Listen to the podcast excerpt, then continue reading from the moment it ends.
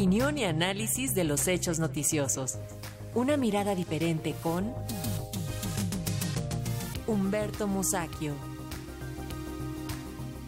Este jueves el periodista Humberto Musacchio nos comenta precisamente sobre el clima de violencia e inseguridad que se vive en el país. Buenas tardes, Humberto, te escuchamos.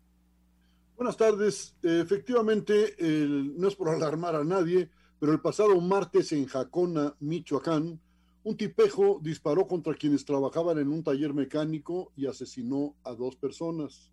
Luego se fue contra los ocupantes de un coche, mismo que les robó, después de matar a dos de ellos y dejar a otro herido. El criminal huyó a Zamora y ahí hirió a dos personas y mató a otra, y luego fue a dar a una florería para ejecutar a un empleado y se dirigió a una forrajera donde cometió otros dos homicidios. Bueno, creíamos que esto era solo de la sociedad estadounidense, pero veo que ya hay imitadores aquí. El lunes de la semana pasada también eh, en Chihuahua una banda entró a un templo de Cerocahui, población cercana a Krill.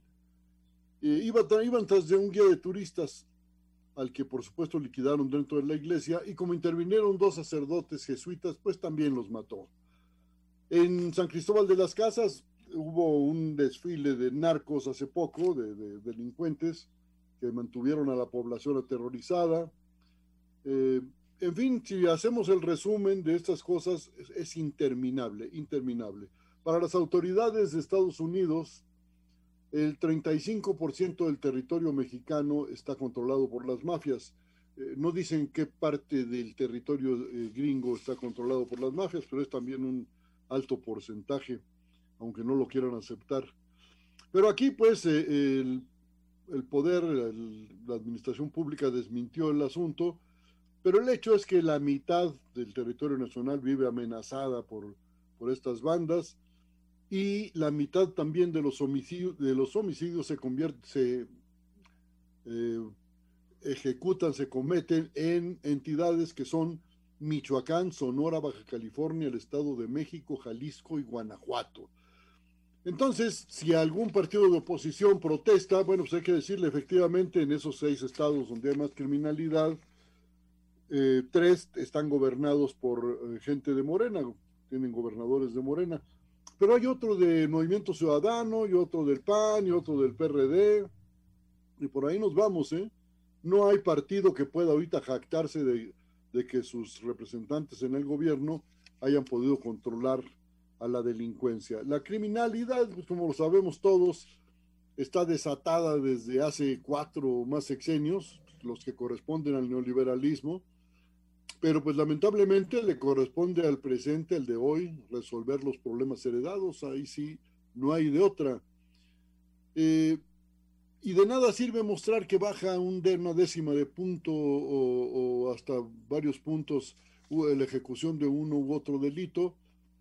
El hecho es que el país vive aterrorizado por el crimen. Ya pocos salen a carretera en la noche, eh, hay que andarse con mucho cuidado en el transporte público, en fin, que ya se rebasó en, lo que va de este sexenio, tres años, tres y medio, ya se rebasó el total de asesinatos que hubo en todo el sexenio de Felipe Calderón.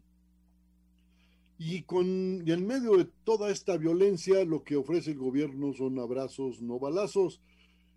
Y pues yo creo que es una política realista porque en un país donde de cada 100 delitos solo se investigan medios, investigan 11, y de esos solo menos del 2% llega a la última instancia. Bueno, pues yo creo que no hay la posibilidad de juzgarlos en tribunales a estos asesinos, pero lo que más me preocupa es que se carece de un plan para enfrentar a la delincuencia, para que baje la criminalidad. Creo que la política de abrazos, no balazos, muy respetable, no ha funcionado. Ese es el asunto. Yo no diré que espero que la semana próxima ya estemos mejor en ese sentido, pero sí, por favor, en un año, dos años que faltan, habrá que mejorar todo esto. Eso es lo que pienso. Así es, Humberto. Pues muchísimas gracias. Que tengas buena tarde. Buenas tardes.